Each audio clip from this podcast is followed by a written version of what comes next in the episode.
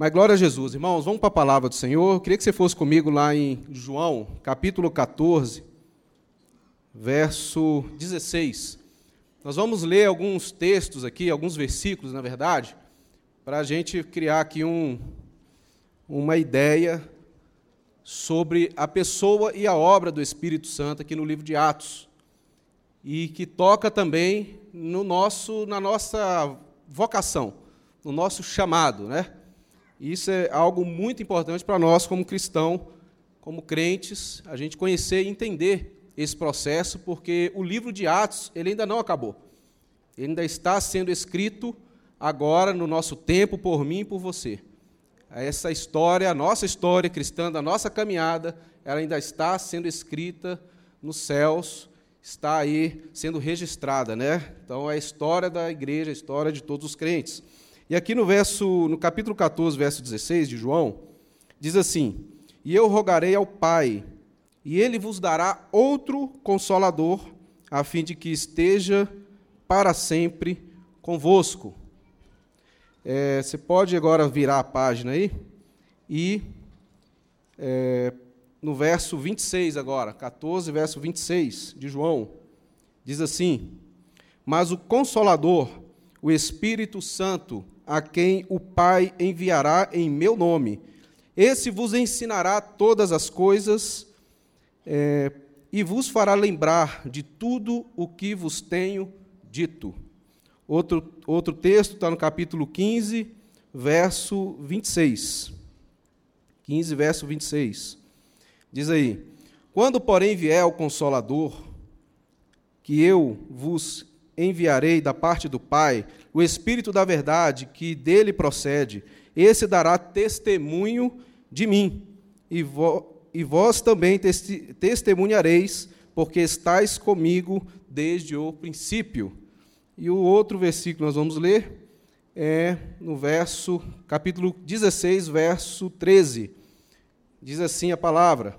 Amém? Está acompanhando aí, irmão? Glória a Jesus. Vai dando glória a Deus aí, hein? Vamos lá. Quando vier, porém, o Espírito da verdade, ele vos guiará a toda a verdade, porque não falará por si mesmo, mas dirá tudo o que tiver ouvido e vos anunciará coisas que hão de vir. E agora, vamos lá em Atos capítulo 1, verso 8. 1, verso 8, bem conhecido nosso. Atos capítulo 1, verso 8. Diz assim: Mas recebereis poder ao descer sobre vós o Espírito Santo, e sereis minhas testemunhas, tanto em Jerusalém, como em toda a Judéia e Samaria e até aos confins da terra. E por fim, Atos capítulo 24, verso. Não, 26, desculpa. Atos capítulo 26, verso 19. Amém? Amém. Atos 26, verso 19. Pelo que, ó rei Agripa, não fui desobediente à visão celestial não fui desobediente à visão celestial. Glória a Deus, irmãos. Quando a gente olha para esses textos, a gente vai entender um pouco sobre a pessoa do Espírito Santo e a obra do Espírito Santo. Quando Jesus inicia falando assim: Eu vos enviarei outro consolador, ele está falando, esse outro aí diz respeito que ele vai enviar um consolador da mesma qualidade, da mesma estirpe. Ou seja, aquele que viria seria é, é, é participante também da minha natureza. Se eu sou Deus, ele também é Deus. Esse outro consolador que vai vir, ele é esse outro consolador, ele é faz parte, ele é um outro, mas da mesma estirpe, da mesma espécie. Ele é um outro como Jesus era, como Deus. Esse Espírito Santo, esse outro consolador, né? E quando ele vier, esse ele veio, vem em Atos capítulo 2, a gente conhece a história, né? Esse o Espírito Santo ele foi derramado ali no dia de Pentecoste, trazendo sobre a igreja aí, né? Enchendo de óleo aquele candeeiro que estava ali apagado, estava apenas ainda em, é, é, pronto, porém sem fogo ainda, sem óleo, sem azeite. E quando o Espírito Santo é derramado sobre aqueles crentes ali em Atos 2, o candeeiro ele é cheio de óleo e as línguas de fogo são acesas sobre ele. E ali nós vemos a igreja sendo revestida do poder de Deus, do Espírito Santo. Né? Agora, irmãos, quando ele fala do consolador, essa palavra consolador, aqui usada para o Espírito Santo, é a palavra paracleto, que quer dizer um advogado. O Espírito Santo, ele, a parte da sua obra é advogar as causas de Cristo dentro de nós. O Espírito Santo ele vem para reivindicar os direitos que Cristo tem dentro de nós, dentro da sua igreja e também dentro da história.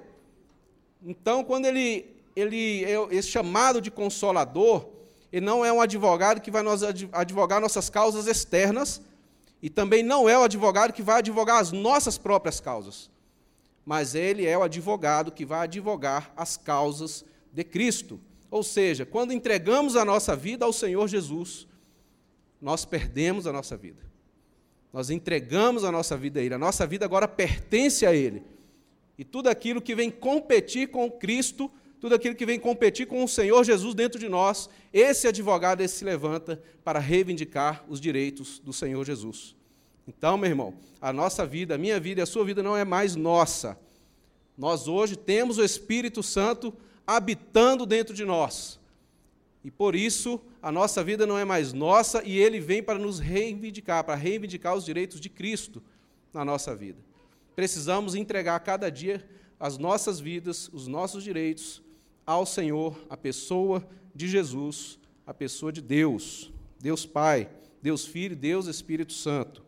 É, uma palavra usada aqui também, no verso 26 do capítulo 14, mas o Consolador, o Espírito Santo, a quem o Pai enviará em meu nome, esse vos ensinará.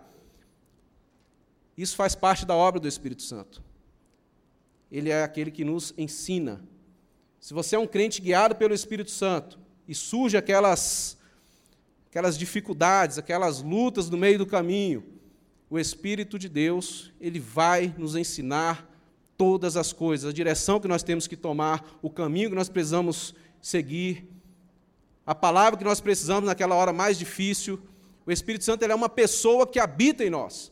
Então, quando nós vivemos a vida no Espírito, nós temos essa, esse ensino garantido, esse mestre habitando dentro de nós, vivendo dentro de nós. Por isso que a gente não deve temer o que falar, o que dizer. Deixa que o Espírito Santo de Deus nos ensine, fale ao nosso coração, nos traga clareza, nos traga luz com respeito à palavra, com respeito à vida cristã, com respeito ao nosso casamento, com respeito à vida na igreja, as dificuldades que nós temos uns com os outros, como igreja, como corpo, o Espírito Santo ele vai nos ensinar todas as coisas. Outra palavra usada aqui é que ele nos guiaria a toda verdade, que está aqui no verso 13 do capítulo 16. Quando vier, porém, o Espírito da verdade, ele vos guiará a toda a verdade. Essa palavra guia fala é a palavra usada na Bíblia para líder. O Espírito Santo ele exerce a sua liderança em nós. E vai exercer o seu governo através da nossa vida. E onde é que a gente vê isso aqui no livro de Atos?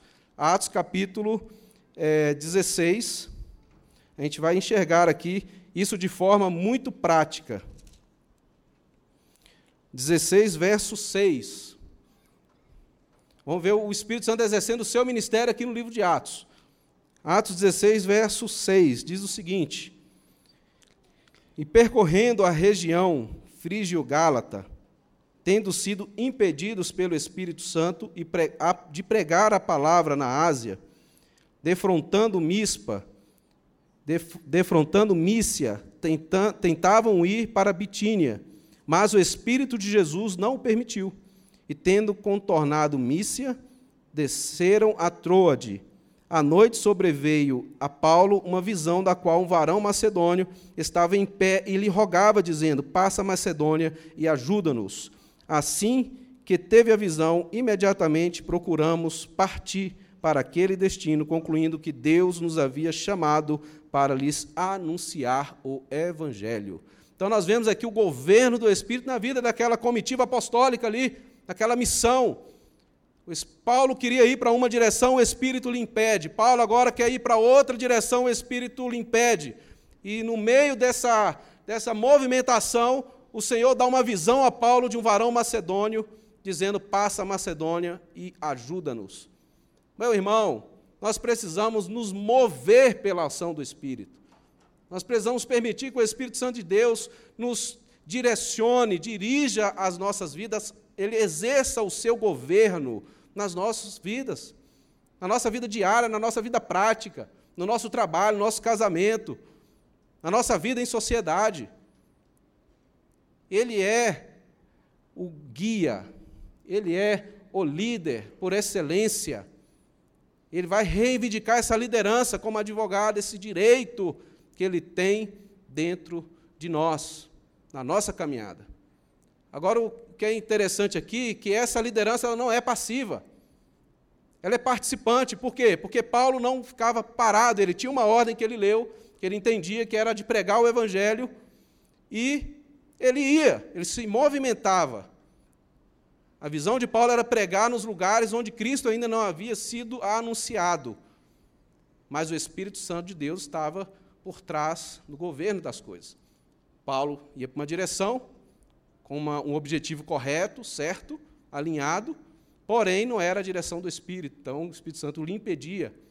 Então, muitas coisas que às vezes está acontecendo na nossa vida, que a gente não entende, que a gente não sabe, que a gente fica se esperneando, pode ser que o Espírito Santo está impedindo esse negócio.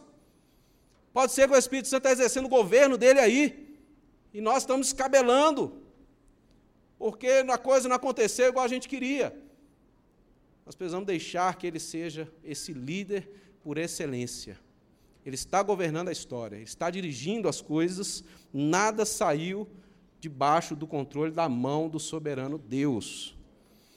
Um outro fato aqui interessante é em Atos 13, quando a igreja está reunida, e aqui a gente vê também assim de forma muito clara o governo do Espírito.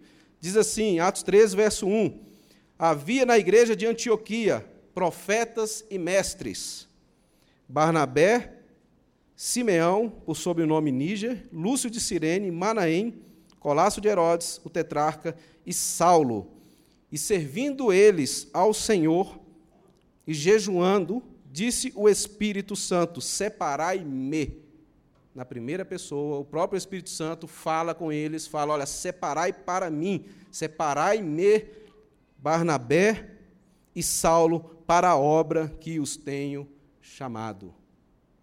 Imagino como que aquela igreja estava, era uma igreja crescente, uma igreja gostosa, aquela igreja de Antioquia, estava experimentando assim um tempo muito precioso de avivamento, era uma igreja que não tinha marcas judaicas e de repente, com tudo funcionando, o Espírito Santo para tudo e fala assim: separai-me Barnabé e Saulo, porque eu tenho uma obra para eles.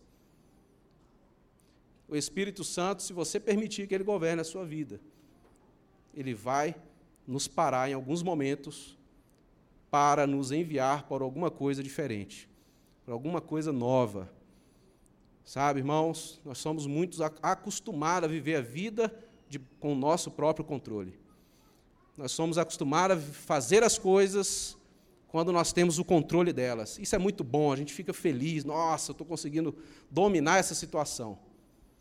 Mas vai chegar alguns momentos que o Espírito Santo ele vai tomar o controle do negócio e vai fazer uns ventavais acontecer, vai parar você no meio do caminho porque ele tem uma direção diferente para nós. E a gente precisa estar aberto para isso. Isso é vida no Espírito.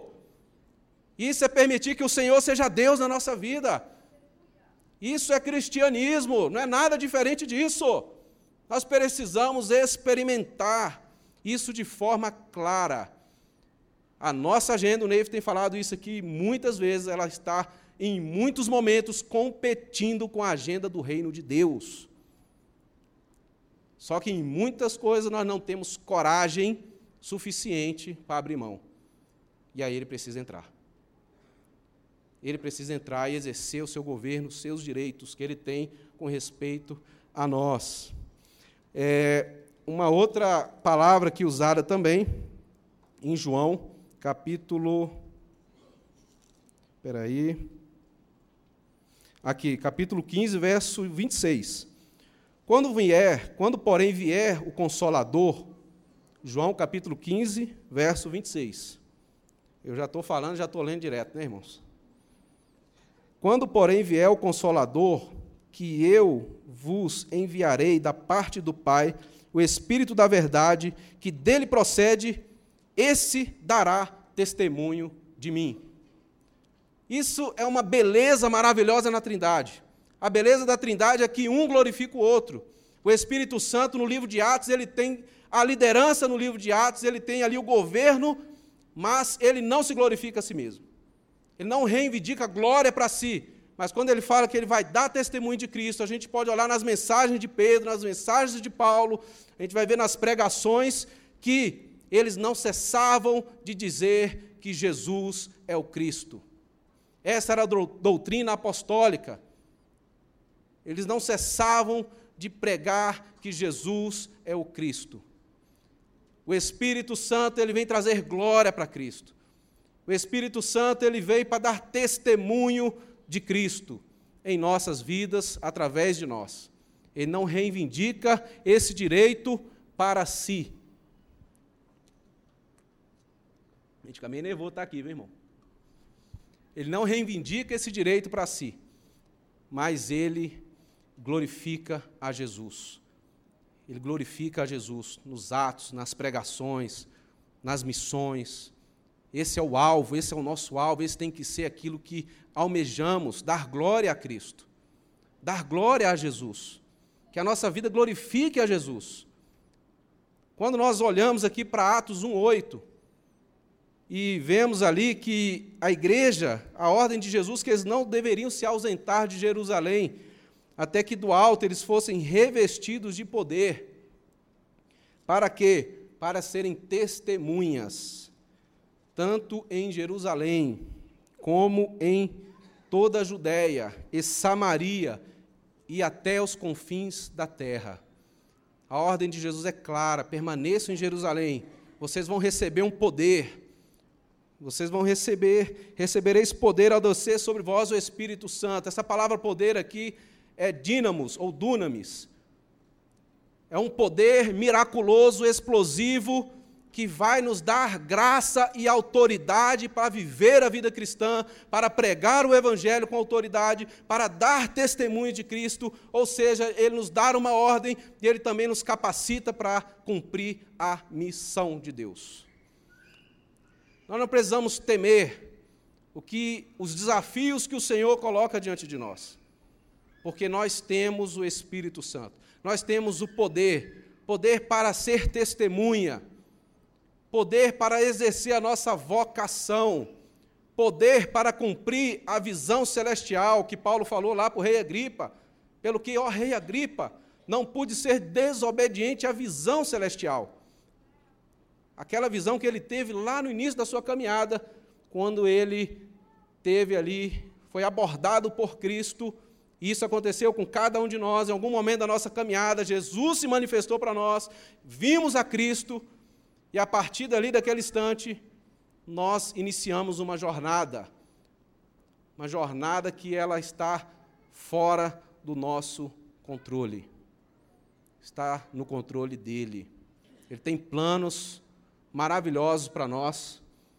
Ele tem, é, ele coopera, as coisas todas cooperam para o bem. E veja bem que essa, esses, essas palavras, esses termos estão no plural. Todas as coisas cooperam para o bem, o bem está no singular, para o bem daqueles que, que, que conhecem a Deus e são chamados segundo o seu propósito.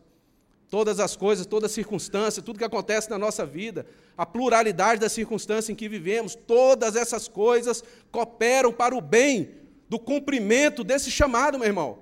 Por isso não tenha medo do que está te abalando, do que está te aí te afligindo, das circunstâncias que estão se levantando, porque ele está no controle. No final de tudo, as coisas vão cooperar para o bem, para o seu bem para o bem do chamado do propósito eterno de Deus, nós precisamos estar cumprindo esse chamamento do Senhor para a nossa vida, para a nossa caminhada.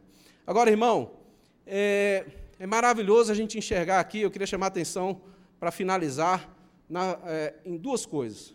Uma, na vida de Paulo, e a outra do próprio Império Romano.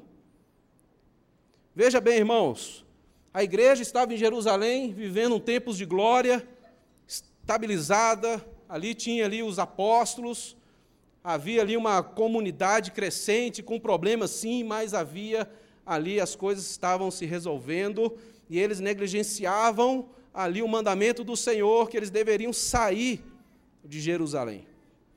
Mas Jerusalém estava muito bom, estava muito confortável e o Espírito Santo de Deus entra na história por meio de Estevão e por conta da mensagem de Estevão, quando ele toca no assunto do templo, aqueles judeus se enfurecem e lançam mão de Estevão e o apedrejam até a morte. Eu quero falar um pouco sobre o poder do testemunho cristão. Eu quero falar um pouco sobre o poder do nosso testemunho nessa sociedade, nesse mundo que nós vivemos, no tempo que se chama hoje, porque esse é o nosso tempo, essa é a nossa hora de testemunharmos de Cristo.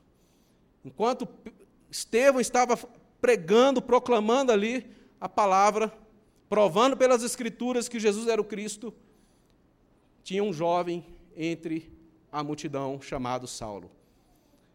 Aquelas palavras, aquela, aquela multidão que lançou mão sobre Estevão, Paulo estava presente, estava junto ali com eles. E Paulo deu seu voto, segurou ali as vestes daqueles que apedrejavam Estevão. Mas Estevão, como ovelha muda, ele permaneceu firme, testemunhando de Cristo. Ele não negou a fé. Não negou a fé. Isso mexeu com esse homem chamado Paulo.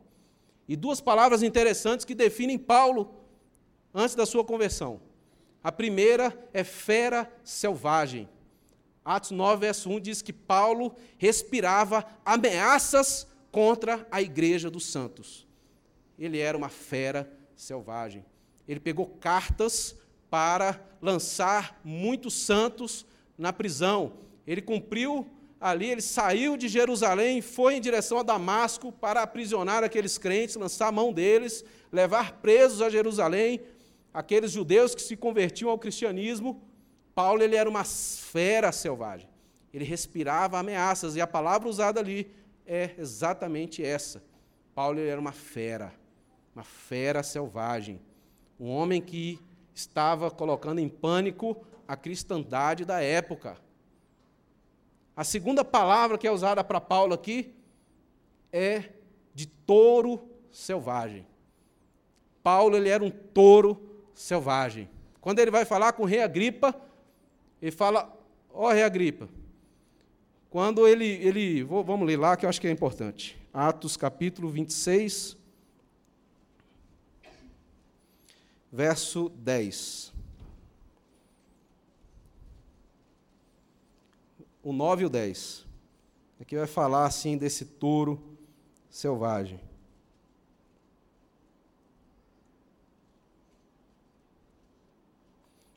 Do 9 em diante, ó. Na verdade, a mim me parecia muitas coisas, me parecia que muitas coisas devia eu praticar contra o nome de Jesus, o Nazareno.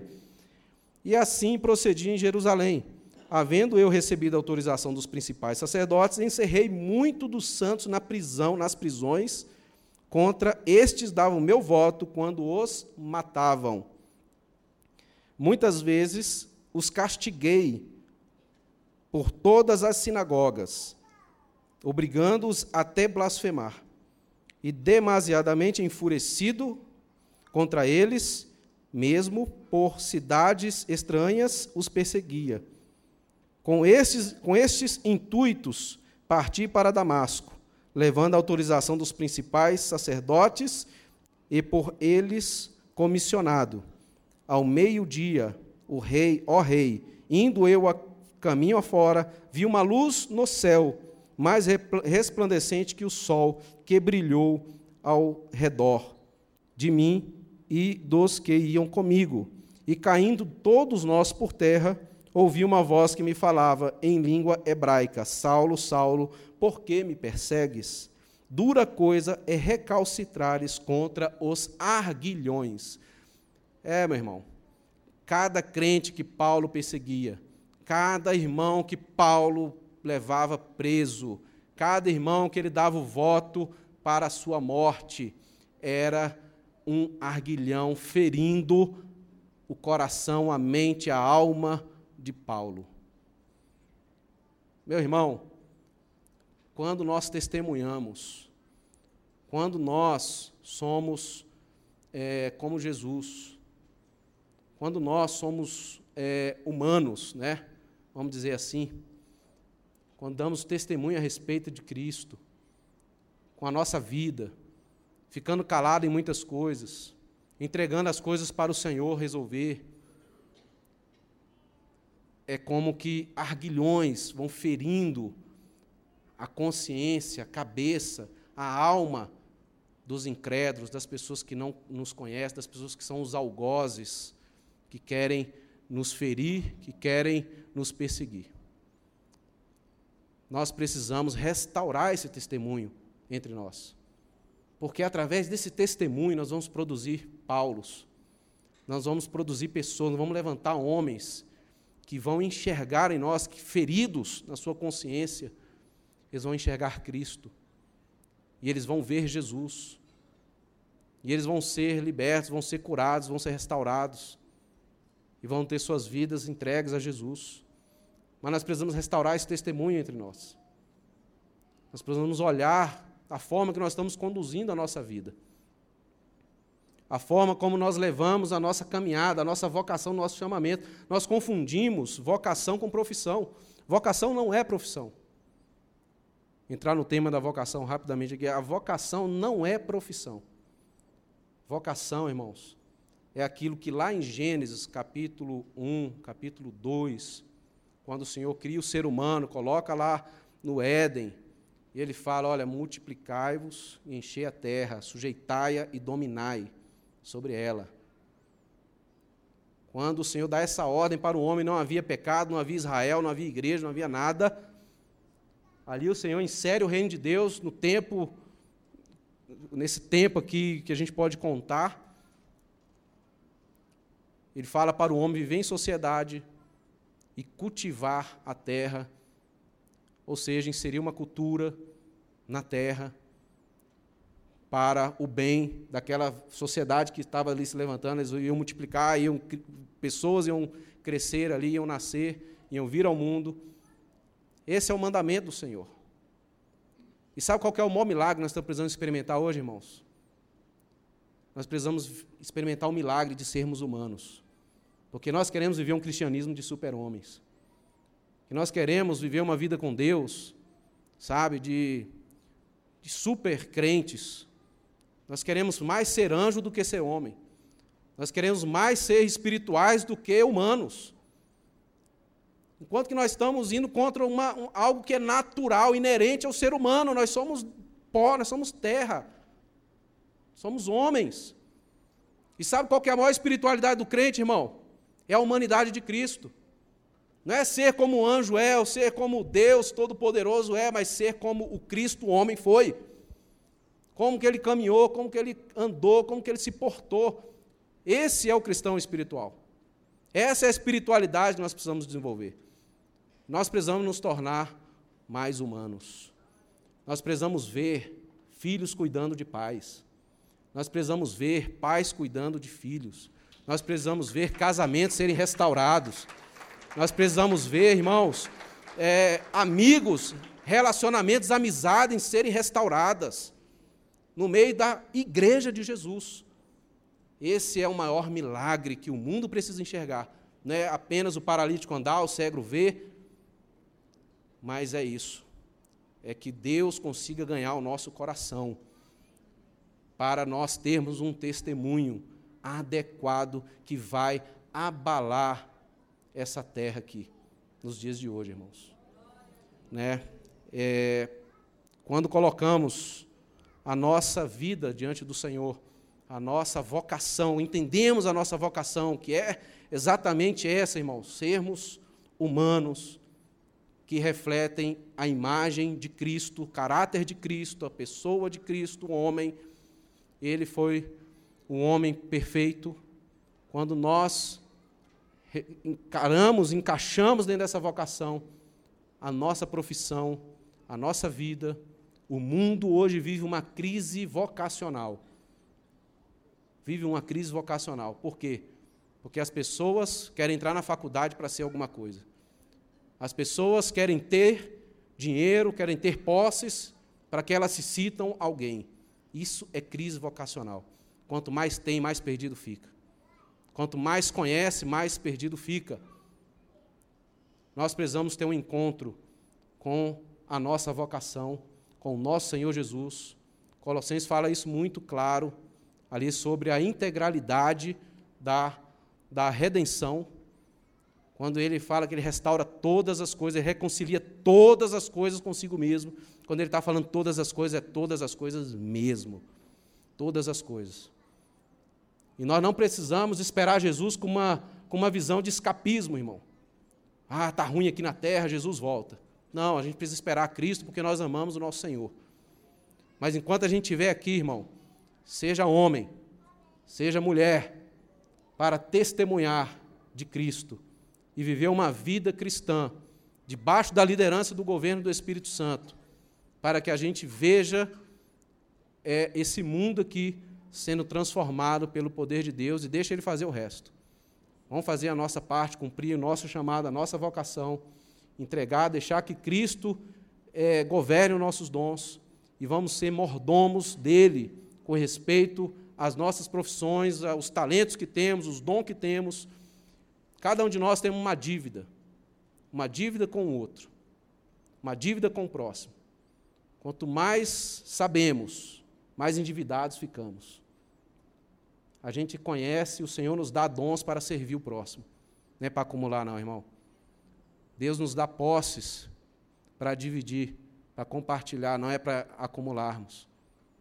Então nós precisamos né, ser mordomos daquilo que Cristo nos coloca na nossa mão. Eu queria orar com você, né, queria que você curvasse a sua cabeça, refletisse um pouco nisso que nós falamos aqui hoje de manhã. E deixar que o Espírito do Senhor, que habita aqui, que habita em nós, ele governe as nossas vidas, o nosso coração, a nossa mente. Senhor, nós estamos aqui diante da tua presença. Deus, nós precisamos ser mais quebrantados, precisamos ser mais simples, precisamos ser humildes como o Senhor é. Por isso, Espírito Santo, eu clamo a Ti nessa hora porque é isso que o Senhor faz, o Senhor veio reivindicar esses direitos de Cristo. E eu oro aqui, Deus, que o Senhor continue contendendo com a nossa carnalidade. Não nos entregue a nossa própria sorte, Senhor, por conta da nossa obstinação, por conta da nossa teimosia. Mas o Espírito Santo continua a quebrar esse vaso, continua a quebrantar, Senhor, os nossos corações, para que sejamos cheios do Espírito Santo, para que sejamos totalmente imersos no Espírito Santo, para que sejamos totalmente é, dirigidos pelo Santo Espírito de Deus. O Senhor continua contendendo e nos faz, ó Deus, cumprir a vocação que o Senhor nos mandou, que é sermos luz nesse mundo e sal dessa terra, Senhor. Ajuda cada um dos irmãos aqui Ajuda-nos, Senhor, e nos socorre nas nossas fraquezas, na nossa dificuldade, no nome de Jesus Cristo. Amém, Senhor. Glória a Jesus. Quem